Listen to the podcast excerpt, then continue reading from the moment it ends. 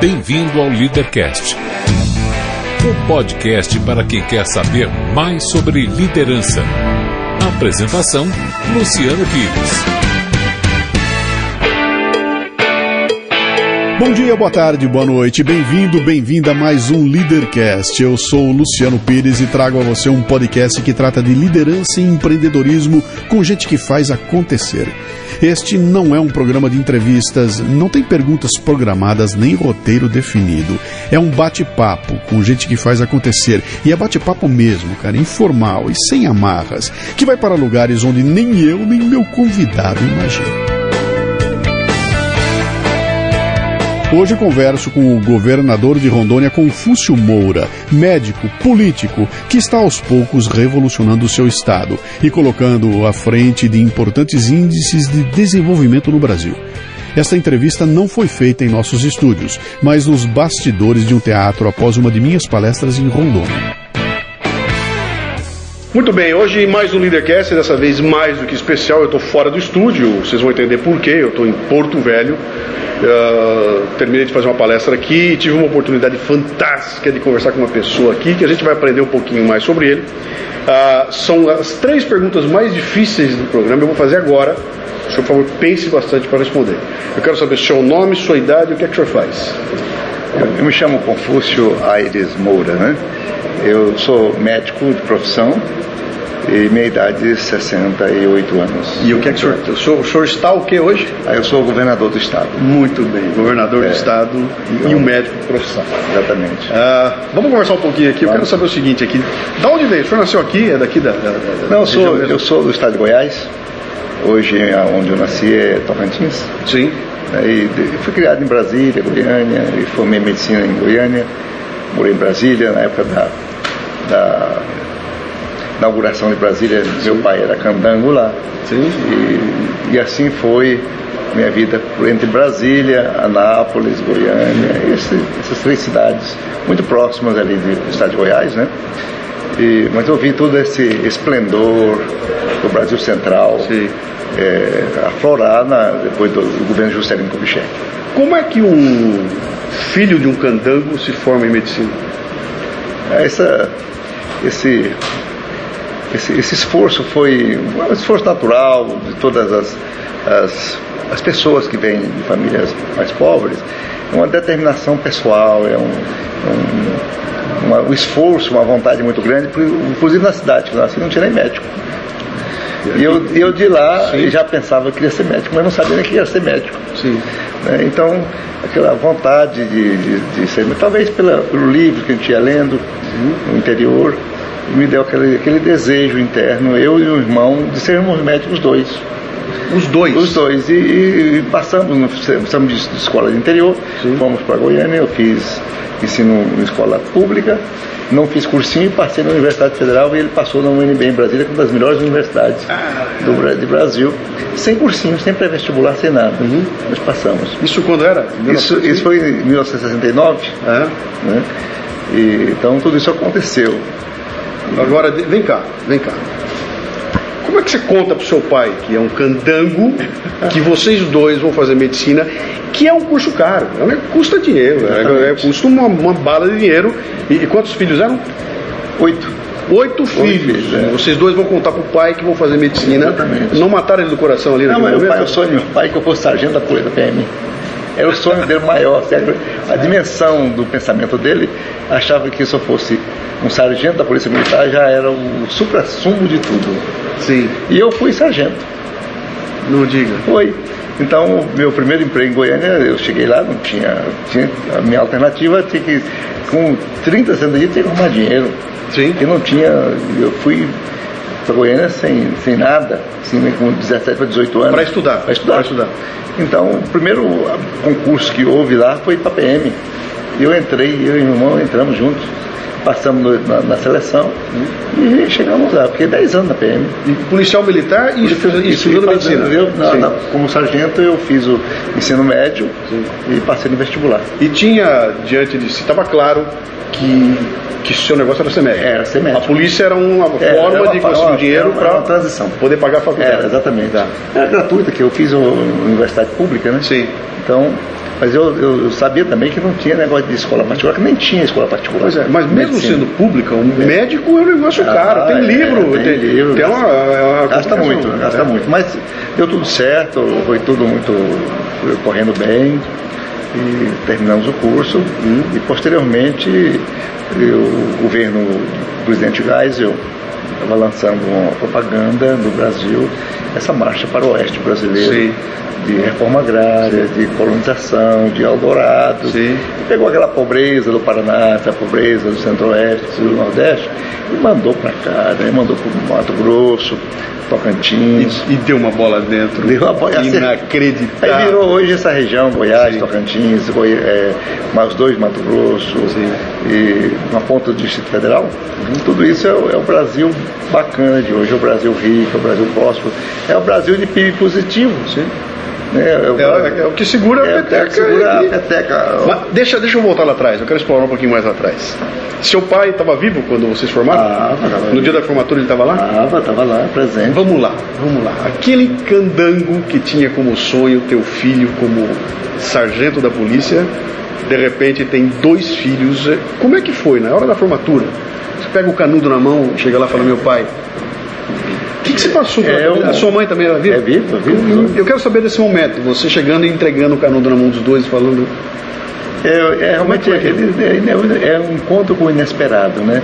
Ele não, não tinha a dimensão dessa grandeza de eu ter um filho que ele muito pensava em ensino médio, um curso Sim. técnico, uma profissão para trabalhar, um artífice, um, oficial de qualquer, de qualquer área prática, manual. De repente você encontra o filho médico e assim para os dois, e depois vem encaminhamento de nós dois mais velhos, como puxando os outros né, mais novos, uhum. foi formando em outras áreas, né? E aquilo foi para ele um grande, uma referência, um esplendor. Inclusive tem um, o estadinho do sertão interior, tem aquelas famílias que se diz rica, outras se diz muito pobre, mas não tem rico nenhum. Hoje eu vejo que todos são pobres. E quando souberam lá que eu passei em de Medicina, um cidadão da cidade falou assim: é, cai o muro e sobe o monturo. Cai o muro e, e sobe, sobe, o monturo. Quer dizer, cai o muro, quer dizer, a classe alta Sim. na nossa comunidade. Sim. E o monturo era o lixo, aquele, Sim. aquele que ia crescendo. Sim. A inversão, fosse a escravidão, e o escravo não podia subir, não podia progredir, e que só quem podia progredir é aqueles filhos de um pequeno fazendeiro que podiam progredir. Aí desse, dessa frase que eu não esqueci, eu fiz um poema, né? Eu fiz um poema sobre. Se lembra dele? Não tenho aqui, mas tem escrito. Tá. Sobre os monturos, né? O, evento sobre a, a, a, riqueza dos monturos. Sim. Porque a fermentação dos monturos, o que eles produzem de uhum. transformação, a energia, o que nasce desses monturos, o, o aproveitamento deles e, a, e as surpresas que esses lixos produzem na sociedade. Tendo né? a oportunidade. A oportunidade. oportunidade. Então, mas, isso tudo. Mas só a oportunidade não, não, não, não, explica isso tudo, porque, como a sua oportunidade, muita gente teve. Ah, tem, tem. E não, e não tem muitos governadores aí com uma história igual. Ah, o, o, como é que é? Eu sei que trabalhar dia de polícia, estudar à noite, estudar medicina é um negócio complicado. Muito. São 10 anos da polícia, Muito, é. 7 anos da medicina, no mínimo, né? Como é que você, você não teve juventude, cara? Eu, eu me casei também no, no, terceiro ano de medicina com a colega. Aí, veio duas filhas rápido, já são, já são médicas também. Sim. Eu sou dentista, né? Mas você era um jovem? Jovem? 19 anos, 20 anos? Era, nós já tinha Aquele tempo a gente entrava na escola muito tardiamente, né? Tá. Eu já tinha 20 e poucos anos. Tá. Então eh, casamos e, e, e aí passamos a lecionar para ganhar dinheiro, para manter família. Uhum. Aquela luta terrível e estudando. Sim. E achava tempo para tudo. É o que diz, né? É, quem não tem tempo para nada é que tem tempo para tudo, é, você vai fazer ali, né? Ah, muito bem, aí médico. Doutor Confúcio. É, exatamente. Qual é a especialidade? Eu fiz clínica, clínica médica e cirurgia para o interior. Vim para o interior, Sim. né? E, e foi para o interior? Foi, vim para o interior. Veio para onde? Ariquemes. Veio para Ariquemes. Quando eu cheguei em Ariquemes não tinha nenhuma casa. E chegou e botou uma clínica lá? É, não tinha nenhuma casa, tinha é, palhoças, né? Sim. Na beira do, do, rio, um rio que é importante, então se chama Rio Jamari. Uhum. E eu fui trabalhar atendendo os seringueiros, uhum. atendendo comunidades de que é aqueles que chamavam de coureiros que matavam onça Sim. e gatos, e vendiam couro e também os garimpeiros e contrabandistas de, de minério. Então, Atingia então vamos, vamos lá, vamos lá, vamos lá. Um garoto que, que teve essa oportunidade de se formar médico, que veio de uma família humilde, etc e tal, pega o diploma na mão, é natural imaginar que é o seguinte, agora eu vou para São Paulo É, e vou ficar rico. É, exatamente. E vou ser presidente do Einstein em São Paulo e vou ficar muito rico. Mas na sua cabeça você faz a opção ao contrário. Eu vou é para o interior do Brasil, um lugar que eu vou chegar lá, a turma que está lá não é, não vou trabalhar para rico, não vou. O que, que é isso? Isso é uma. Isso é um- é aquela opção, eu sempre pensei em trabalhar em comunidades pobres. É, é, pobres, então eu vim para o nada, sabia que era uma aventura deslumbrante, como Rondon, né? Uhum. Então nós chegamos à cidade, não existia. Sua esposa já, é, já ela veio um comungou dessa, dessa Comungou. ideia. E então nós apenas tínhamos uma, uma premonição pelos discursos, pelo que se escrevia o governo federal, que aqui seriam os assentamentos de muitas famílias. A nossa região tinha em torno de era 4 mil pequenas propriedades, 2 mil médias propriedades e umas 500 grandes propriedades. Era bem estratificado. E chegamos ali como esperar isso tudo acontecer. E veio, foi chegando gente atraída por essa aventura da terra, mas os paranaenses boias frias, que naquele tempo estava tendo um problema social muito grave no sul, sudeste brasileiro, justamente era ah, o uso da máquina na propriedade rural, a mecanização da agricultura.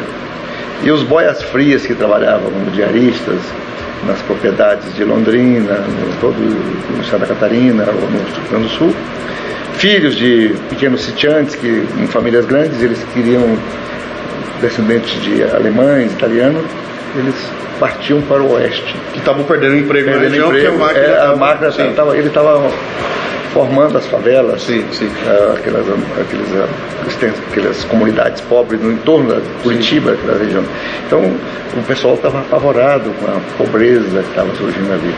E a maneira de esconder esses pobres era mandar para essa região, Tá. para Tocantins, a ponta do Piauí, a região de Luiz Eduardo Magalhães, próximo Barreira da Bahia, a ponta do Tocantins, Rondônia inteira, o Mato Grosso. Que loucura. né? É, Então, é aquela história do, do bastiada, do É. que se vê e o que não se vê. Eu fiz agora uma turnê por o circuito da soja no Você interior, viu, né? do interior do Mato Grosso. E eu vi o resultado desse, disso que aconteceu. Essa moçada que foi lá com essa cultura gaúcha, a cultura do sul, nada, do toda aventura. Do zero, Do e eu zero. conheci pessoas com histórias maravilhosas ali. E hoje são que milionários, Sim. milionários, milionários mesmo. São pessoas empreendedoras de nascimento, né? Uhum. Empreendedores de tradição, que são descendentes de alemães, descendentes de, de italianos. Então eles vieram com uma formação de luta Sim. muito forte. E aquele respeito, aquela cultura de família, pela tradição, né? esses princípios do trabalho. Seu pai veio de onde? Origem dele? Ele é Piauí. Piauí. É Piauí, né? Minha mãe é Minas. Tá. Então, é isso formou essa região. Então, Rondônia foi uma colonização que é um estado da reforma agrária, um estado eh, que foi criado, como eu vim naquela época, vieram muitos aventureiros, né? São aventureiros mesmo. E que realmente cons- contribuíram para o crescimento dessa região.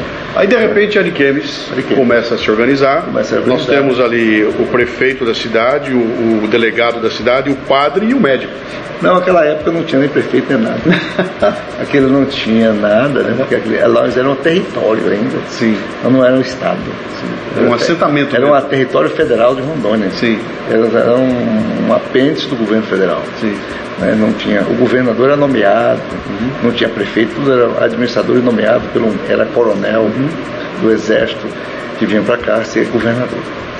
né? então isso foi surgindo e até que o Estado na década de 80, início dos anos 80, transformou em Estado correto, é, assim, de, de verdade. Então isso foi pegando corpo e hoje é um Estado que está aí com mil, 1 milhão e 800 mil habitantes, a capital está cerca de 500 mil. Ariquemes, onde eu cheguei, não tinha ninguém, hoje tem 105 mil. Ji-Paraná era pequenininha, uma cidade linda, está com 125 mil. Então são cidades Como é médias que- bonitas. Como é que a política entra na sua vida? Naturalmente. Eu fui sempre da iniciativa privada, né? nunca tive esse emprego público e trabalhei como esse povo todo que chegou me conheceu, eu era o único médico. Eu fui atendendo todo mundo pobres, dia com dinheiro, sem dinheiro, ia deixando. Trabalhei dentro de um garimpo como médico durante 10 anos. Uhum. Fui fazendo aquela amizade na região, todo mundo passou a me conhecer. Né? Então a política veio assim como uma consequência desse conhecimento, dessas amizades que a gente foi fazendo ao longo do tempo, um respeito que a gente foi criando naquela seu, comunidade. Seu primeiro cargo na política foi o quê? Eu perdi duas eleições para prefeito, mas foi no início, né? Uhum. Eu fui deputado federal, três mandatos. Ah, você já foi direto para prefeito? Foi. Não foi vereador, né? Não, foi não. direto para prefeito. Prefeito e depois fui deputado federal direto, eleito, tá. três mandatos. Prefeito da cidade, dois, dois mandatos e agora no governo, dois mandatos. Ah, então tem um momento, você está fazendo o que ama, é um médico na cidade, está ajudando o pessoal, etc e tal. Surge diante de si a oportunidade de abrir um caminho pela política e acho que em algum momento, enquanto sua cabeça estava no travesseiro, apareceu um conflito ali que é o seguinte: ou a medicina ou a política. Exatamente. Eu vou ter que escolher um caminho aqui. Me preparei a vida inteira para ser médico e agora surgiu esse outro caminho. Abandono ou não abandono? Como é que foi esse, esse, esse momento dessa escolha? É, foi um dilema, um dilema muito forte, né? É, é, tudo começou com o primeiro governador, que, devido à amizade que tinha com ele, me convidou para ser secretário de Estado da Saúde, 87. E eu relutei para não ser, eu não era despreparado para ser secretário, não tinha nenhuma formação para isso, saúde pública, de leis de saúde, de ritmos da saúde pública, não, não manjava, mas ele insistiu. Eu viesse, eu viesse, ele botaria gente para me ajudar. Eu vim e fiquei um ano e pouco aí com ele. Né, coincidiu com a implantação do SUS no Brasil. Eu fui o implantador do SUS no estado de Rondônia. Sim. Bem, tivemos muito recurso naquela época, implantamos toda a rede hospitalar do estado. Aí começou o dilema, começou ali, nunca mais saí. E medicina? Aí parou. Parou, parou de vez. Parou, parou, parou, parou, de vez, parou definitivamente. Ah, o, por quê? Não dá para conciliar. Não, tá, que não dá para. Não, dá pra não a, a, o porquê a escolha pela política e não permanecer na medicina? É uma, é, se eu consigo captar aqui, eu imagino que na sua cabeça deve estar assim, olha, na política eu consigo influenciar muito mais do que continuando a ser um é, bom médico. É mais ou menos aquele princípio da, de você se julgar em condição de ajudar a construir. Uhum. Porque você começou do zero, a cidade foi tomando formas e você se sente membro desse, dessas comunidades, dessas cidades que foram surgindo. E a gente tinha o, o discurso dessas aflições das pessoas. Né? Como deputado federal da área de medicina, eu não cuidei de nada da saúde do Estado. Eu trabalhei só com assentamentos, reforma agrária e assistência ao homem do campo. Uhum. Pela completa abandono que eles existiam, que eles estavam, né? Precisavam de máquinas, de energia, de socorro, enfim, de todo tipo de apoio necessário, documentos. Não, eu, eu servi de instrumento uhum. de definição desses cidadãos esparramados no estado de Rondônia, que é do tamanho geograficamente do estado de São Paulo. É. A diferença é pequenininha de São Paulo. Então, foi isso que aconteceu. Né? Eu, eu, isso, eu, isso, foi. É, você vai se envolvendo, Sim. você vai se comprometendo, você vai se filiando, você vai formando amigos, Sim. então você vai se tendo uma energia que. Deixa, eu quero deixa eu explorar um pouco mais isso aqui. É, eu acho que para um médico, não deve existir nada mais gratificante para um médico do que uma mãe chegar e falar: Doutor, muito obrigado por ter salvo meu filho, doutor, o senhor me curou, estou bem aqui, dá por sua, muito obrigado. Chega lá e lhe agradecer. Acho que isso é um momento de, de profunda é, gratitude quando você fala: valeu a pena, tudo aquilo valeu a pena para eu ver ali. Com político, como é que é o político? Pelo político também. Política é essa arte de, de, de oscilação entre extremos, né? Você oscila a alegria, a tristeza, a agonia e também a, a, as, as, Vitórias, as compensações, né? Esse é diário. Sim. Esse é diário. Então, nesse movimento, você vai observando lá na frente que você teve mais resultados positivos uhum. do que negativos. Então, você olha a administração que você faz numa prefeitura, você viu que você deixou a cidade diferente, você gerou uma onda positiva na cidade, uma, um senso de prosperidade, de riqueza, de organização. Na nossa cidade, a única cidade de Rondônia que o pessoal para na faixa. nós ensinamos, né? É? É, nós colocamos a cidade educada, colocamos uma cidade disciplinada, Sim. uma cidade urbanisticamente bem bonita. Quer dizer, dá para fazer? Dá para fazer, Dá pra fazer. dá para fazer. Dá fazer. Nós fizemos. Quando é que, quando é que o senhor foi deputado federal? Que ano Em foi? 94. 94. Já saí em 2004. 94, Em nós- 94.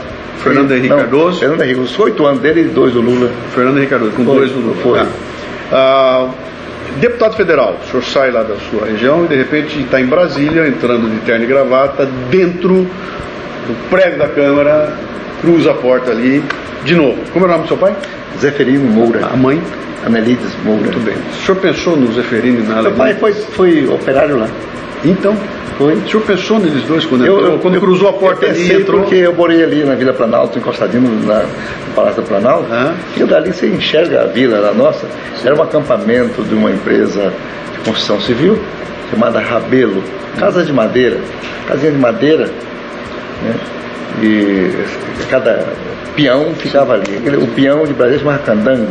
E aí o senhor estava entrando lá dentro agora como um deputado, deputado. federal. É, realmente. é, Dá para parar e olhar para trás? É, e falar, é inusitado, é fantástico. Eu, eu conheci aquilo tudo de bicicleta, quando eu era moleque, né? Sim. Andando por ali. E você chegar lá na Câmara como deputado, você sente realmente assim, um, um compromisso maior. Sim. Né? Uma energia positiva. Em uma certa ocasião, lá na Câmara, tinha uma vaga para uma, na mesa diretora da Câmara. E eu, o PMDB, eu sou do PMDB, tinha que disputar. Eu me, meu eu me inscrevi para disputar aquela vaga contra um deputado do Paraná que tinha oito mandatos, eu tinha só um ou dois.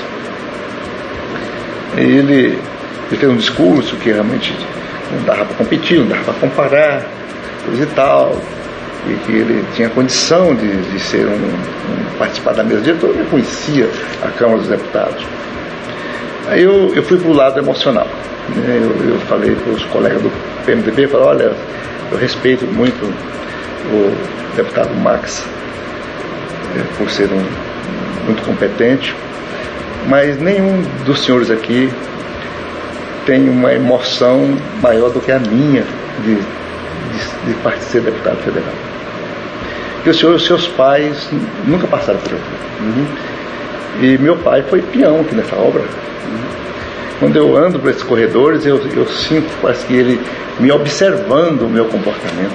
Sim. Eu tenho um, um compromisso Sim. maior aqui na Câmara dos Deputados com a causa e com orgulho de ser deputado do que qualquer um dos senhores, por mais mandato que tenha.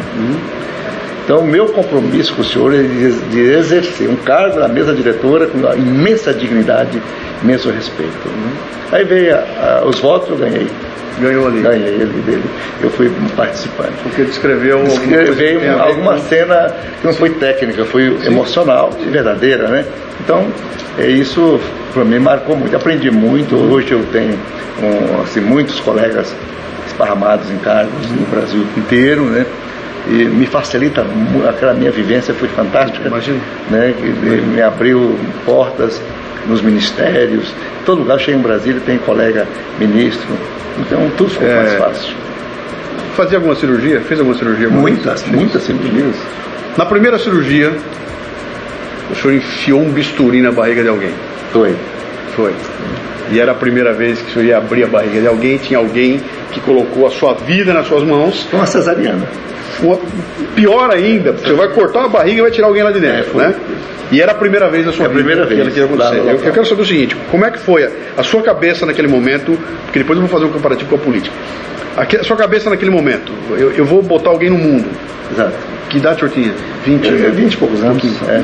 E aí, ó, o- o- essa responsabilidade que cai ali. Ali é o seguinte, nessas corrutelas do interior, tem o. Ninguém confia em médico. Médico que não opera não é médico. Então. aí. Tem lógica. Os farmacêuticos, eles internavam. É? É, os farmacêuticos faziam suturas, faziam gesso. E aí chega um médico novo dizendo que é médico. Dizendo que é médico. E que nunca fez uma cirurgia, ninguém viu nenhum resultado, ele acha que é falso médico. Eu precisava me afirmar como médico. Não tinha hospital. Eu tinha uma casa de madeira, um barracão, que eu adaptei. E tinha levado já uns equipamentos e não tinha auxiliar de enfermagem, não tinha nada. Aí eu chamei uma, uma velha que se dizia parteira, parteira que trabalhou numa, numa maternidade aqui em Porto Velho, me ajudar a fazer uma cesariana que o, velho marido queria que eu operasse, que ela tinha 10 filhos e queria que não, não ter mais filhos. E confiou, achou, e dava certo. Eu fiz uma anestesia, um bloqueio e operei só sozinho, com essa. Eu não sabia mais nada, nem calçar uma luva. E eu operei, eu operei sozinho, tirei e não tinha cama para botar essa mulher. Ah. Eu botei numa cama minha que eu tinha lá no local, botei ela lá.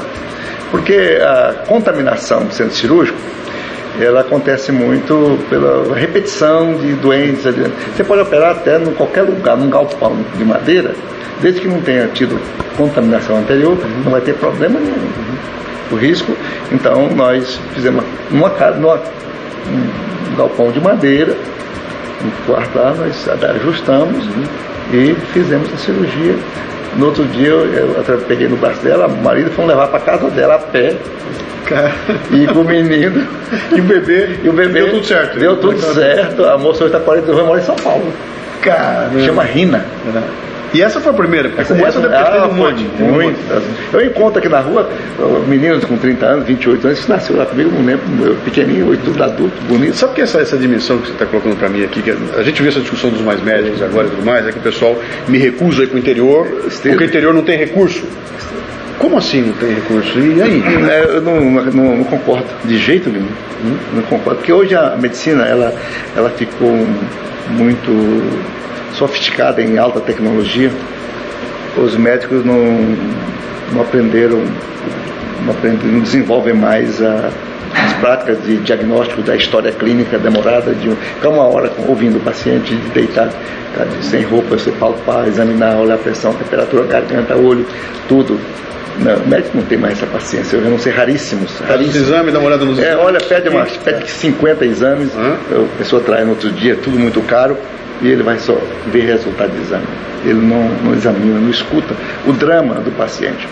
Então, esse, esses médicos hoje, eles têm medo de ir para o interior sozinhos. Uhum. Ele não sabe fazer uma anestesia, ele não sabe fazer um, um, procedimento cirúrgico, ele não aprende assim, a não ser que fique. Eles são especialistas, em grande parte, especialistas de um setor. Ele, se ele é, dermatologista só só ver a pele, ele não entende mais nada de uma diarreia, uhum. de uma hemorragia, de uma sutura, de, um, de, uma fratura simples, ele não sabe nada. Então, é, eu me preparei para vir no interior. Sim. Eu sabia. Não, tem, tem, tem, que ter muita coragem. Coragem. Para é. isso. Né? A gente fez tudo. Vamos lá para a política. Vamos. PMDB. Isso era, sempre foi o PMDB? É, o PMDB era porque naquela ocasião era, só tinha os dois partidos. Ah, tá é, e vinha, nós tínhamos aquela. Todo estudante universitário da década de 60, 70, tinha um lado revolucionário. Todo mundo claro. caminhava com um pouco de esquerda, né? E e eu era pessoa daquela época. Entre a Arena é, e PMDB, é, PMDB. É, todo mundo era PMDB. Mas aí a sua primeira reunião lá como deputado federal, o senhor entra numa sala e sentado na mesa estão aqueles caciques. É. Aquelas figuras admiradas. Exatamente, admiradas. E você vai ter que falar e vai ter que dar uma opinião naquela hora. Normalmente. Num, num ambiente é. que é um ambiente de negociação 24 horas perfeito, por dia. Perfeito. Como é que é? Como é que foi? Eu sempre fui de obediência. Eu sempre, eu, no, no PMDB tinha os nossos líderes que a gente elegia, e eu sempre segui o líder escolhido por nós todos. Né? E como tinha, tem, tinha lideranças muito fortes, muito conhecidas nacionalmente, e, logicamente um deputado de baixo clero, que, que vinha chegando, não tinha nenhuma oportunidade de se expressar e de debater com um nível desses conhecidos, como Teodoro Vilela, como tantas outras pessoas, como Luiz Henrique, que era presidente do nosso partido lá, o, a turma de Minas Gerais, que foi muito forte. Ulisses, né? Ulisses. Ulisses, Ulisses não estava mais, no, no, quando eu cheguei, ele não estava mais no, no parlamento mas eu sempre fui de seguir e de essa fidelidade dentro do partido me atraiu uma boa relação com o Michel Temer, uhum. ele foi nosso presidente, né? Temos sempre seguir o Michel naquela, naquela ocasião Então não, nunca tivemos problema. Ele esteve aqui com a gente agora semana passada, a gente tem um conhecimento muito grande, a gente telefona, ele atende, ele vem aqui, nos telefona, eu preciso, ele me, me socorre lá em Brasília. Governador, tem a, a, política que a gente vê de fora, eu, eu como não político, eu, eu, vejo como um brasileiro, eu assisto aquilo, e tem a política que a gente vê de dentro, que é aquela sua quando entrou ali, né? Ah, são duas coisas diferentes, a gente não sabe o que se passa lá dentro, a gente tem uma vaga ideia, e o que vem para nós é uma, é uma imagem construída e a gente sabe que a imagem não está boa, né? Está político, né? O senhor estando lá dentro, tinha essa consciência de que essa imagem da população era diferente da outra? Tinha, tinha essa consciência. Aliás, sim. políticos têm isso em geral? Tem, tem sim, tem esse senso crítico. A gente sabe, a gente conhece quem é gente boa e quem é gente ruim, uhum. tranquilamente. Todo mundo sabe quem é quem lá. Sim. Você vai lá, você, você não vai eh, se dispor com ninguém, mas você sabe quem são os, os caras manjados que tem lá. Ele conhece tudo. O que, o que é que ele move, então, no processo de tomada de decisão? Eu, deixa eu lhe contar uma coisa rapidinha. Eu fiz uma.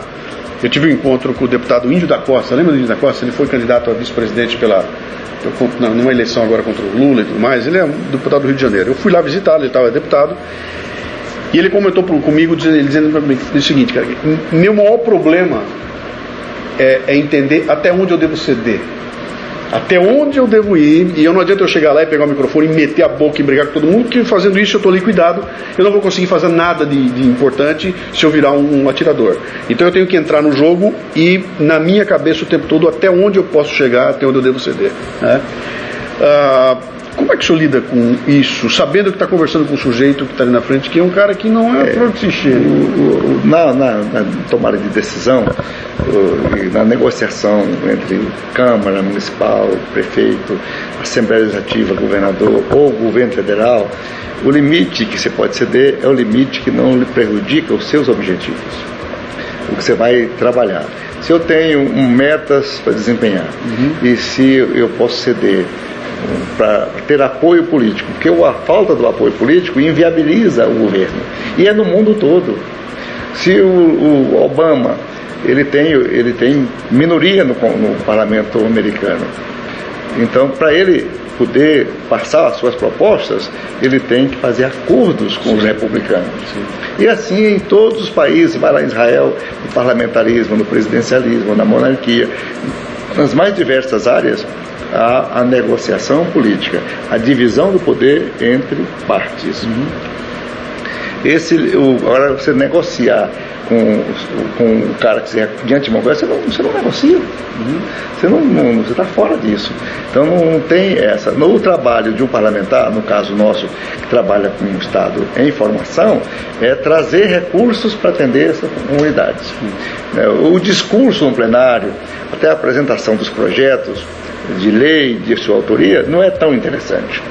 O mais interessante é nós buscarmos uma fatia do bolo orçamentário para destinar às, aos municípios que necessitam de sua estruturação. Então, esse, esse, é o trabalho dos deputados, normalmente do Mato Grosso, da Amazônia, é ajudar esses municípios com a informação.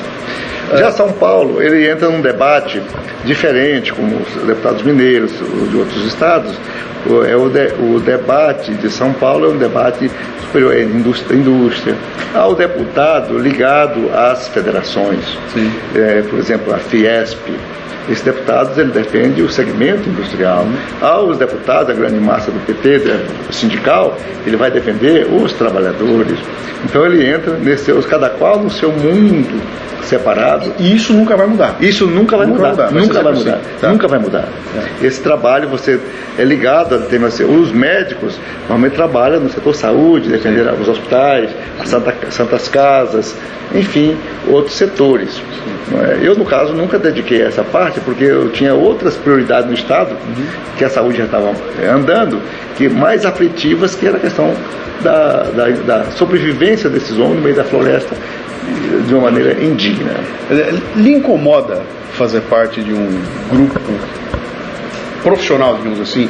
Eu tenho minha dificuldade de entender Sim, fica político como profissão. Pode pra mim, eu, não entendo muito bem como profissão. Para mim é outra coisa. É, eu, eu, diria, o político é muito mais para um padre do que para um, um profissional que está lá para ganhar vida. Né? Eu acho que é uma, é uma outra coisa. Né? É, lhe incomoda estar tá dentro de uma classe que está recebendo tomatada de todo lado. O brasileiro não confia, o brasileiro xinga, político é ladrão. E para o brasileiro falar que todo político é ladrão, não falta nada. É, não, é não falta nada. Lhe incomoda?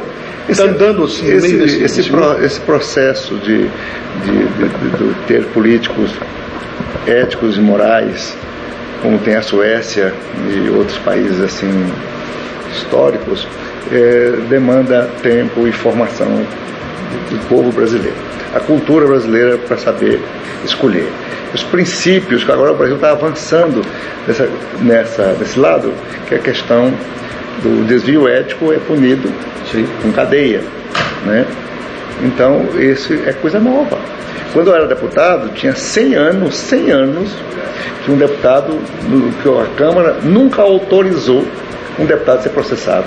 No meu tempo de Câmara, 100 anos, nenhum parlamentar foi processado. E hoje nós temos um senador na cadeia. Porque a- o, para o Supremo Tribunal Federal processar, ele tinha que pedir autorização. Já no final do meu mandato, pela pressão popular, a Câmara, o Congresso Nacional cedeu. Da seguinte forma: se o Supremo pede permissão ao Congresso para processar um deputado ou um senador, ele tem 60 dias, um pouco mais, um pouco menos, para se manifestar. Na omissão da resposta, ele processa Sim.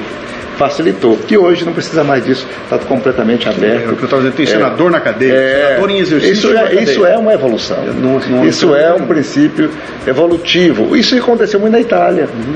A Itália, na época do ministro Moro, Aldo Moro, Moro com Moro, hein? é Moro, o Moro, ele, esse Moro aqui foi para lá aprender essa, toda a filosofia do direito para poder aplicar aqui agora. Eu desconfio que o sobrenome dele nem é Moro. Acho que ele chegou lá e O- o gostou do botão dele, né? Naquele tempo da, da máfia lá da, da italiana, então a política lá e o judiciário era tudo cúmplice, permeava a corrupção geral. Então depois daquilo que os juízes e os promotores iam para as, as audiências é, mascarados. Sim, senão não se Masca- morde- mascarados, era sorteado. Sim. O juiz era sorteado na hora da- da- de, da- de- de proferir sentenças, né, de julgar o caso. Escolhiam vários e na hora sorteavam um.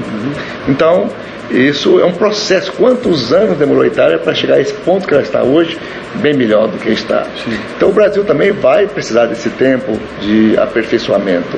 Né, E à medida que a população vai melhorando a sua condição de sentimento e senso crítico de escolha, aí vai escolhendo melhores pessoas para te representar. Governador, quando o senhor liga a televisão à noite e, e vê de surpresa a notícia de que um político foi preso, o que, que o senhor sente? É angústia? É, é felicidade? É esperança? Qual é a sensação? Não, O que eu vejo é o seguinte, é realmente a, a classe política brasileira precisando ser, de fato, ser passada limpo.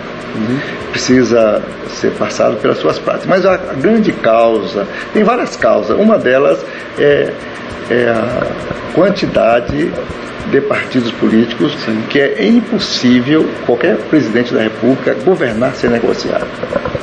Porque ele precisa ter maioria no Congresso para poder passar suas ótimas reformas que ele pensa fazer, que é objeto do seu discurso de campanha e que ele não consegue passar porque os deputados querem vantagens.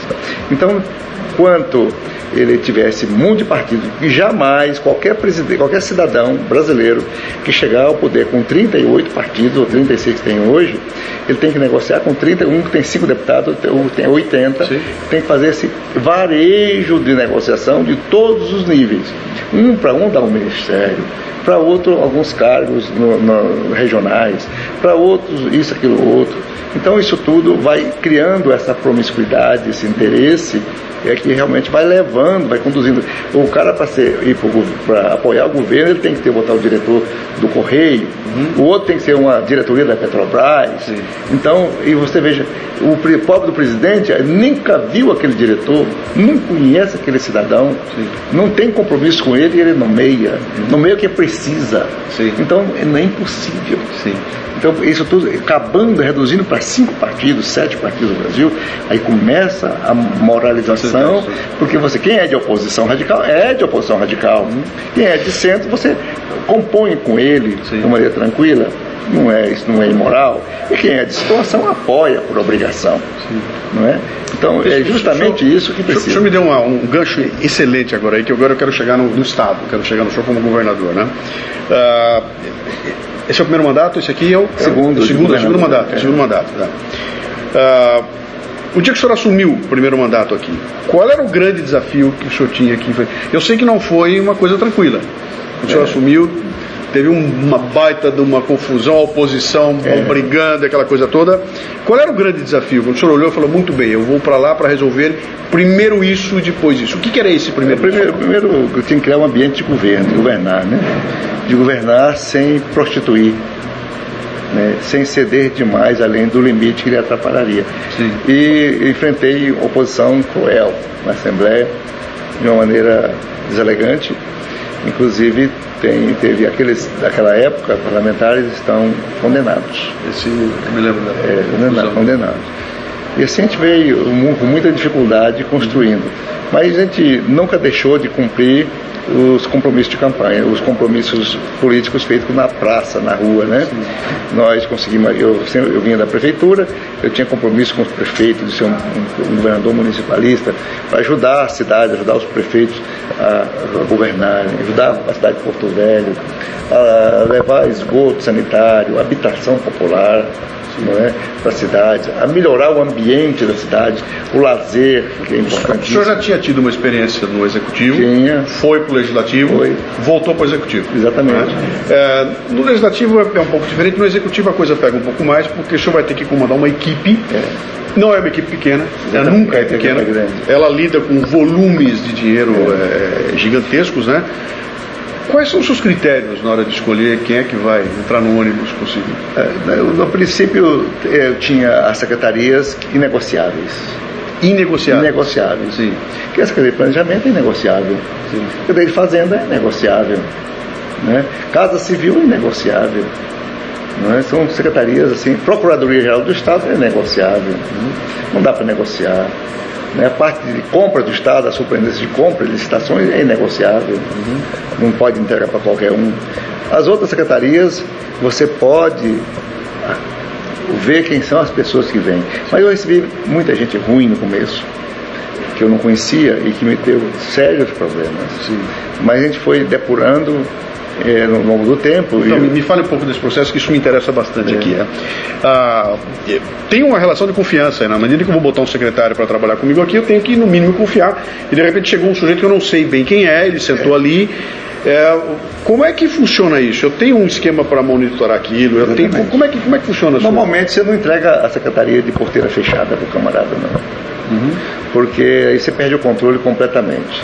Sim. Você o que coloca. Que é, o que é porteira? Você entrega tudo para ele. Ele indica o secretário, o auxiliar adjunto, o, o diretor de administração financeiro, o patrimônio, enfim, todo, e o orçamento e o dinheiro para ele gastar. Tá. Não, você não faz. Você deixa uma pessoa sua normalmente na parte financeira, uma pessoa, um técnico né, que conheça, tem que conhecer de, de finanças públicas, né?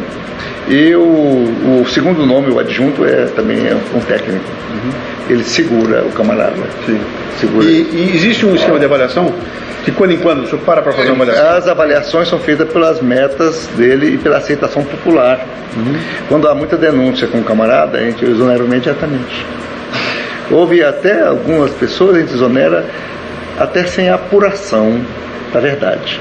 Só pela suspeição de rua, você já descarta, porque até você perder tempo, você, você perder tempo com, com, em apuratório, passa seis meses, você perde tempo, então você elimina logo. Na dúvida, você elimina.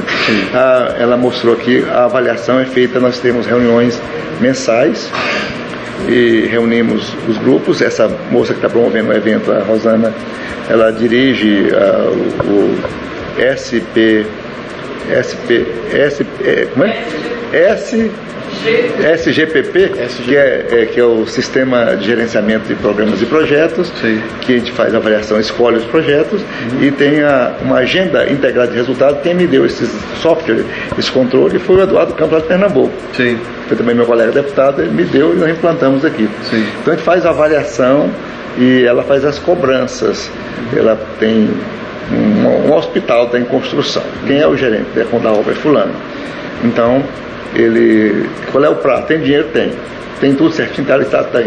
Onde é que está o gargalo que não está andando a obra? Por que, que não está andando? É, então, em cada reunião, a gente para ela uma nota vermelha amarelo, verde, igual o semáforo. Que legal. E aí de quando em quando é reunião? E é reunião pública. Ah, é? É com várias Sim. pessoas, não é só ele não. E ele fica com vergonha. Ninguém quer levar nota amarela nem vermelha. Uhum. Então todo mundo se esforça. Embora tenha aqui que o maior desempenho nosso aqui nosso tem sido a Secretaria de Saúde. Que tem prova que é uma secretaria que mais despontou. Ela, quase tudo dela é verde que é um problema crônico no Brasil, em qualquer lugar. Nós melhoramos muito. Sim. Então, isso que eu ia dizer agora. Parece que está dando certo esse sistema aí, porque ah. uh, eu de quando em quando recebo uns, um WhatsApp, que é um sujeito que fica mandando WhatsApp para mim. Olha aqui, e vai me contando o que está acontecendo assim. Eu vejo que são números fantásticos é, que dão, dão muito, uma posição muito boa. Eu até brinco com ele, falo, cara, conte para o Brasil. Alguém é. tem que ir olhar o que está acontecendo, porque se está funcionando aí, tem que levar para outros lugares. Né? Exatamente. Existe essa, essa, essa coisa de, de, um governador do estado se interessar pelo que acontece no outro e tentar. Muito. Essa história do, do, do Eduardo, o Eduardo lhe passar muito, o. Muito, muito. Eu, eu sou um copiador.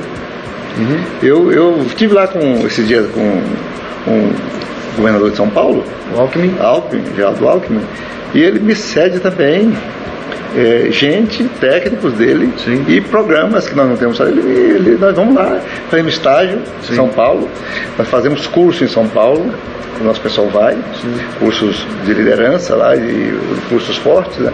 Como é que chama? É CLP? CLP? Como é que é? Como é que é?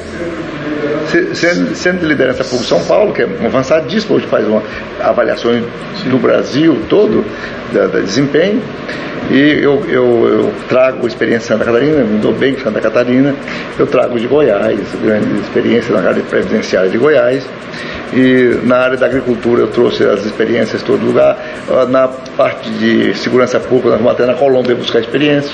Que legal. Vamos buscar, uhum. o pessoal viaja na Espanha, Sim. vamos buscar, mandamos gente para lá, policiais, para fazer cursos de mediação de conflitos, tudo aí fora, né? Ah, quando o senhor assumiu como governador, eu, eu acho que imagino que eu assumi como, olha, eu tenho um mandato e talvez tenha um segundo mandato, conforme está andando, dá para ficar mais claro que haverá um segundo e de repente fica aquela perspectiva de que ficarei dois mandatos. Né?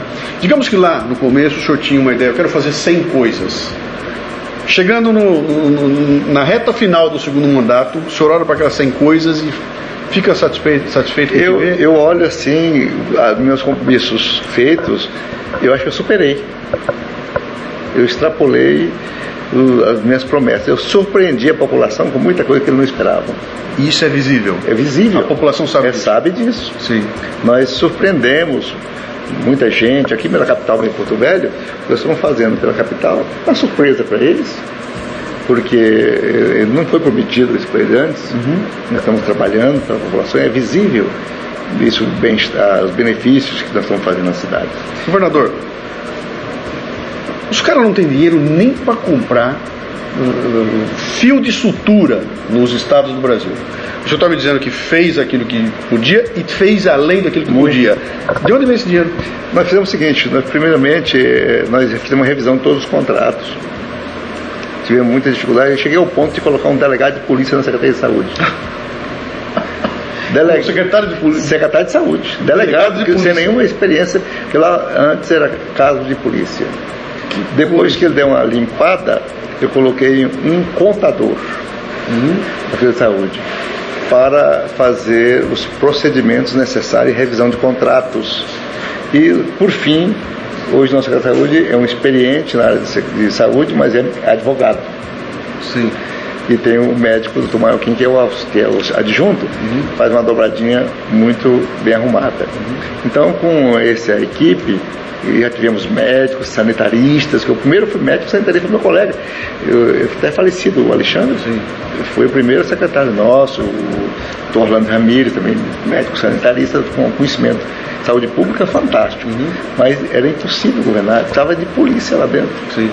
Aí aos poucos a gente foi otimizando o recurso, fazendo compras fora, eu fui lá com álcool eu quero comprar dele, lá dos laboratórios de saúde pública dele, toda a medicação básica para o estado de Rondônia inteira. Se ele está lá consultando com o secretário de saúde do estado de São Paulo, para ver se ele consegue me fornecer tudo que eu preciso na, para as prefeituras, eu vou comprar para todos os prefeitos Sim. e distribuir para eles os remédios básicos da, da atenção básica. Uhum. Então, nós temos feito isso e, e, fomos atrás de cobrar aqueles serviços que não eram cobrados. Sim. O dinheiro apareceu. Sem aumentar imposto? Sem aumentar nada, assim, praticamente, né? Não fizemos grandes milagres, uhum. só foi questão de gestão, de, de melhorar a produtividade, de, de tirar os incompetentes do, só foi do meio caminho. Não é. teve nada demais. Então, a gente fazendo esse trabalho, o resultado disso nunca vai chegar a uma saúde pública top como Einstein, né, lá com toda a sua sofisticação. Sim. Mas dá para fazer uma a saúde pública decente, porque os serviços de saúde pública do Brasil do SUS os mais caros do Brasil, quase todos são feitos pela, pelo, pelo SUS. Uhum. Transplantes no Brasil, câncer no Brasil, não é? cirurgias cardíacas no Brasil, as hemodiálise no Brasil. Sim. Tudo é feito pelo SUS. Sim. O que é caro no Brasil é feito pelo SUS. Né? Dizer, é, é, é, possível. É, é possível, é possível, e já estamos, está sendo feito. Né?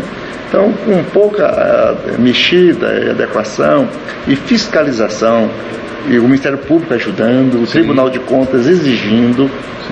Aliás, o Ministério Público e o Tribunal de Contas, eles assumiram um papel ah, maravilhoso nos últimos seis ou sete anos para cá que uma, a, a mudança do Brasil está acontecendo. Está acontecendo a partir pela... dessa, dessa participação deles uhum. ativa, né? Sim. E, tá, o pessoal já, já tem, hoje o político tem medo.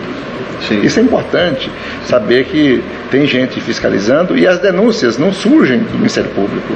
Não é o Ministério Público que vem ali processar, nem o Tribunal de Contas, Sim. é quem está perto de você. Sim. Ele denuncia, o Ministério Público apura. Sim. Então, ele tem feito uma grande contribuição. Uhum. E o fato de, de, de tudo que está acontecendo no Brasil, isso é um momento histórico importantíssimo para o Brasil. Deixa eu só. O senhor nunca viu nada igual na sua nunca, carreira? Nunca vi. Nunca vi nada igual acontecendo. O pessoal fala assim, mas está acontecendo muita corrupção hoje. Mas eu acredito que no passado tinha mais. Porque. Aquele, mais corrupção. Mais corrupção. Sim. Porque aquele tempo era, era, o político realmente não era fiscalizado de quase de jeito nenhum. Estava tudo escondido. Era tudo escondido. E, então, agora aqueles coronéis tocava política, usava tudo para se eleger, eleger famílias, né? Agora não, hoje é tudo muito transparente, tudo é, tudo é, é vasculhado pela Polícia Federal, tudo é grampeado, tudo é visto, a Controladoria Geral da, da União tem acesso aos processos, qualquer denúncia, mesmo anônima, é objeto de apuração. Então, eu, eu creio que nessa marcha que está andando no Brasil, de entre 20 anos para frente, há 50 anos, o país ele, você vai ter dificuldade de achar quem queira candidatar. Vai ser tão incômoda, tanta incomodação. Tanta incomodação, porque hoje mesmo você, um homem puro, um, um palestrante, uhum. se você ocupar uma função executiva, não tem como você sair sem uns 10 processos. Não é processo por corrupção, não. É, é, é, são processos por descumprimento de prazos, por, por, prestação de conta que você não atingiu índices, não é? ou qualquer outro fator. Você fez uma doação de um terreno para uma empresa, atrair empresa para cá e mais tarde eles acharam que não devia ter feito aquilo. Uhum. Você vai ser chamado a justificar. Vale a pena, governador? As multas. Vale a pena? Olha, vale a pena sim, vale a pena. Vale a pena você ser, porque primeiramente a, a política ela, ela tem o exercício do poder tem um certo fascínio para as pessoas. Uhum. Querendo ou querendo, todas as pessoas gostam de um certo poder. Mas não é só o poder político, não. Pode ser o poder econômico, pode ser um, o poder de ser um grande artista, né? é um poder de você influenciar pessoas. Influenciar pessoas. Na igreja católica, você ser Sim. um líder religioso. Sim. Então, o poder, você poder liderar, isso é tribal, é, é quase que instintivo esse, essa disputa para ser alguma coisa no meio daquela comunidade. Você vê as comunidades mais primitivas, sempre tinha aquele que destacava, que era obedecido. Mesmo nas civilizações antes de Cristo, os incas, os astecas, todos tinham as suas lideranças importantes que eles respeitavam. Então, o, o poder ele tem fascínios, fascínios Sim. Ele que tem, levam a compensar que, que essa, leva essa... esse sofrimento. Sim. Que o poder, é como se diz, Governar é sofrer, uhum. né? Você, você todo dia você escuta coisa em rádio que você não gosta de ouvir. Uhum. Você vê seu nome na primeira página do jornal. Uhum. Você não sabe se é verdade ou se é mentira. Você escuta discursos que não são verdadeiros, que lhe, lhe machucam bastante. Uhum. Não é? e, e, escuta. escuta. Porque tem uma tese que diz que a Dilma não ouve nada, que escuta, não sabe nada, ela sabe. Escuta tudo, eu... guarda cópias para mais fácil você saber. Sim. Mas no, quando passa o tempo, eu quando fui prefeito, passei, tinha gente de oposição cruel a mim, vereadores, né? E hoje são meus amigos. Sim. São meus amigos, me contam, oh, como é que vai, tudo bem, tudo, tudo passa. É. Isso parece que é um jogo de futebol que você dá uma canelada no outro Sim. e depois você abraça, troca a camisa e tudo fica assim. Sim. A gente não pode guardar mágoa. Diz que o político, você pode fazer oposição, você pode subir na tribuna e você está lá embaixo ouvindo o discurso de uma campanha, se é o meu adversário na disputa, eu, eu, eu falo de você, eu cito os seus defeitos, eu falo que sou melhor do que você, mas ao descer do palanque eu não falei nada que ofendesse a sua honra Sim. e nem a sua família. Sim. Ao descer, ele está lá embaixo, ele te cumprimenta. Uhum te abraça. Porque as ideias é um combate, porque, é um embate porque você não ofendeu ele em nenhum é, aspecto. Essa é a verdadeira política, você, é um embate você, de ideias. Você bate. Sim. E fulano de tal, eu, eu não tenho condição de governar o estado de Rondônia. Porque isso aí você não está preparado. E você conta para o povo que ele não tem, que você tem mais condição. O brasileiro mas, não consegue fazer isso. Mas você não é, ofende. Basta ver o debate dos americanos lá, o que um faz, eles têm aquela assertividade de falar na cara do é, outro. É da cara. Coisa que aqui no Brasil viraria inimigo, né? Porque é. eu não consigo ouvir que eu tenha defeito, é uma coisa muito ruim. É. Vamos caminhar para o encerramento aqui. Vamos. Tem algum político, alguns políticos que o senhor olha assim e fala, olha, eu, eu me mirei nesses caras, eu, eu, eu acredito nisso. Porque, eh, só para eu lhe explicar por que essa pergunta, ah, é muito natural eu receber comentários das pessoas. Eu faço um post falando de uma coisa legal que aconteceu e entra um monte de comentário. Nenhum político serve, é. não tem que. É, cadê os bons? Não tem político bom, tem que tirar todo mundo e botar todo mundo de volta. E não é assim. É. No meio da bagunça tem muita gente boa querendo fazer acontecer ali. Eu quero saber aqueles que lhe serviram como sabe, um guia. Eu quero ir naquela direção, é alguém que eu admiro e que, e que, que vale a pena seguir. Tem muitos. Eu, na Câmara dos Deputados, eu convivi com Franco Montoro, Al, Almino Afonso, Sim. Roberto Campos, Sim. Né, pessoas admiráveis. Na, na Presidente da República, o meu grande guru é Juscelino Kubitschek. Tenho uma grande admiração por ele, pela ousadia, pela vida, pela trajetória dele que era um capitão médico da Polícia Militar do Estado de Minas, uhum. nomeado prefeito da, da, capital, eleito prefeito, eleito governador, sempre foi um homem visionário uhum. e tudo que ele planejava, ele fazia, ele desafiava o seu tempo. Como presidente da República, ele desafiou o Brasil, transformou o Brasil rural em um Brasil urbano, um Brasil arcaico num, num país industrializado. O setor petrolífero desenvolveu muito na época dele, o setor siderúrgico desenvolveu muito na época dele. Então ele foi um, um baita de um presidente visionário, né? visionário, não é? Ele foi, ele é a referência. O, o Fernando Henrique Cardoso também trabalhei com ele, é um homem correto, é um homem de uma, uma visão patriótica muito grande. E só pecou de não ter feito todas as reformas que o Brasil precisava naquele momento, que era um momento oportuno, que eu votei em todas elas, com muito orgulho, né? porque melhorou muito o país, o, a, as ações dele e do seu ministério. Tem lá em São Paulo Aloysio Nunes Ferreira, que é um homem admirável. Tem o próprio Suplicy, o Eduardo Suplicy, que é um homem do PT, mas você pode falar tudo do Eduardo Suplicy, mas você nunca viu falar que ele é corrupto. Você nunca viu. Ele, ele anda sozinho na Cracolândia. Ele anda sozinho nas ruas de São Paulo. É, é, com a maior dignidade. É o Suplicy é o ET, né? É. Ele é o ET. É o ET. Ele vem do planeta, é, ele está é, dimensão. É, voando, né? Mas a, a velocidade um... de rotação dele é diferente da Terra. Mas é, ele. É outra coisa. Mas ele não foge de nada, Sim. ele é um espetáculo de. Uhum. O Zé Serra também é admirável, né? eu gosto muito dele. Então tem muita gente boa na política brasileira, preocupados com tudo, vocacionados, né? Por exemplo, todo esse pessoal, grande parte deles passaram por exílio, passaram por torturas, passaram por sofrimentos agudos na vida. Sim. E, e eles estão, muitos já estão já idosos, né? Mas eles justificaram e retornaram, sofreram e voltaram na mão do povo e se elegeram e continuar tocando esse nosso país uhum. com sua visão. Mas o, o, discurso da década de 60, o discurso revolucionário dos anos 70, ele é frustrante para hoje, porque é, no discurso daquela época, a gente tinha um discurso na ponta da língua de como resolver os problemas brasileiros. Sim. Os estudantes da Uni tinham no discurso dele tudo que o Brasil precisava fazer. Que o Lula também tinha é, nos anos 80. E você viu que nós chegamos ao poder, Sim. aqueles meninos daquela época, Zé Serra, todo mundo daquela época, é, o, o, tinha um grande líder aqui do Amapá, que é o, o João Alberto Capiberibe, que eu gosto demais dele, foi exilado também na mesma época no Chile. Né? São pessoas como Celso Furtado, intelectuais famosos, né? todos tiveram esse drama, voltaram ao Brasil e ainda não trouxe solução. Sim. Isso é cruel. Isso, isso deve ser a grande frustração de toda a minha geração é essa, uhum. né? Que nós realmente tínhamos aquela, aquele discurso pronto, assim. Nós queríamos chegar ao poder, derrubar a ditadura e fazer bonito. Sim. E conseguimos tudo e não fizemos. Não chegou aí. Governador, o meu, meu livro mais recente chama-se Me Engana Que Eu Gosto. E ele começa exatamente com isso, dizendo o seguinte: eu, em 1979, eu estava em São Paulo, nas ruas de Cabelão, com uma placa na mão, pedindo a volta do irmão do Enfio, é. contra a ditadura, brigando com o Erasmo Dias. E em volta de mim tinha um monte de garotada pedindo a mesma coisa. E essa garotada assumiu o poder é. e alguns estão na cadeia presos. É e eu olho para trás e falo: meu, o que é que deu errado? É. O que é que deu errado? Na sua sua concepção, para a gente terminar, o que é que deu errado?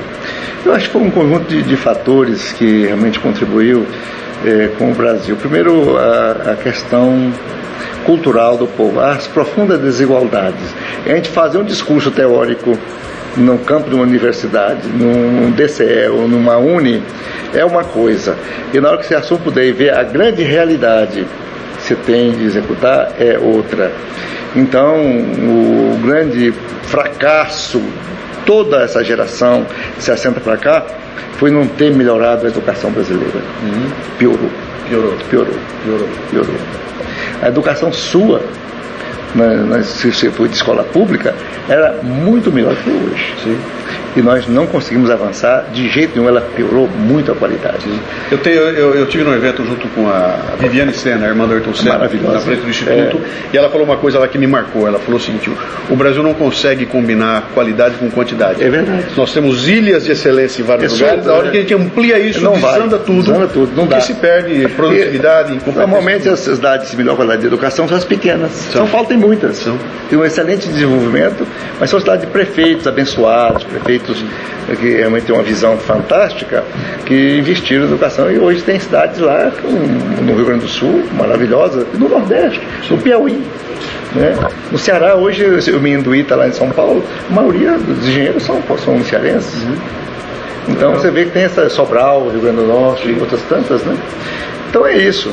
Então, é, essa frustração. Agora, quando vai, a gente vai encaminhar tudo isso, é, não, não tem mais data. Eu não, não me atrevo a dizer datas. Vai levar tempo. Vai levar tempo. Porque o problema não é tão simples não é, não é tão, não é tão simples. Não é tão simples. E hoje o Congresso não vota nada que prejudique aos parlamentares. Sim. E se a Justiça não tomar decisão e o Supremo está tomando, Sim. O, o Supremo está legislando. Sim. E, e é necessária por omissão do parlamento. Alguém vai passar por isso. Então, quem passa por o papel que o, que o Supremo Tribunal Federal está fazendo hoje é excelente, Sim. maravilhoso. Né? Acho que é isso. Governador, muito obrigado por esses minutos aqui. Eu queria dizer para o senhor o seguinte: eu fiquei admirado com as coisas que estão acontecendo aqui. E eu vou lhe recomendar uma coisa que eu falo para o Emerson sempre. Conte para o resto do Brasil o que está acontecendo aqui. Não se acanhe, não se acanhe.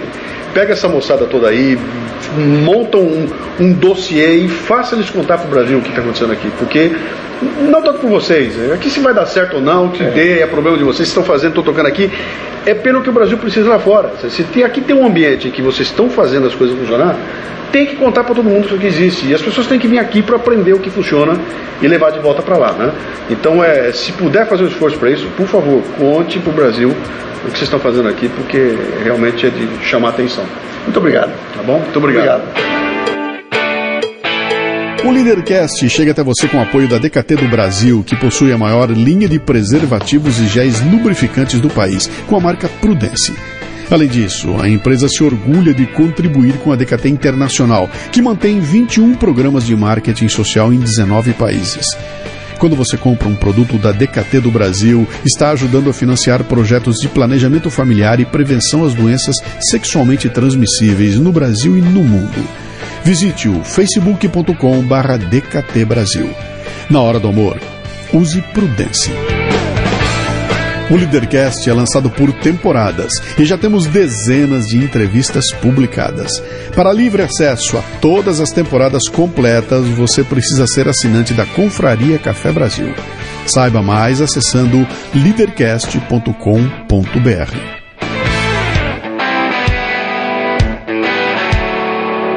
Você ouviu o Leadercast com Luciano Pires. Mais uma isca intelectual do Café Brasil Acompanhe os programas pelo portal cafebrasil.com.br.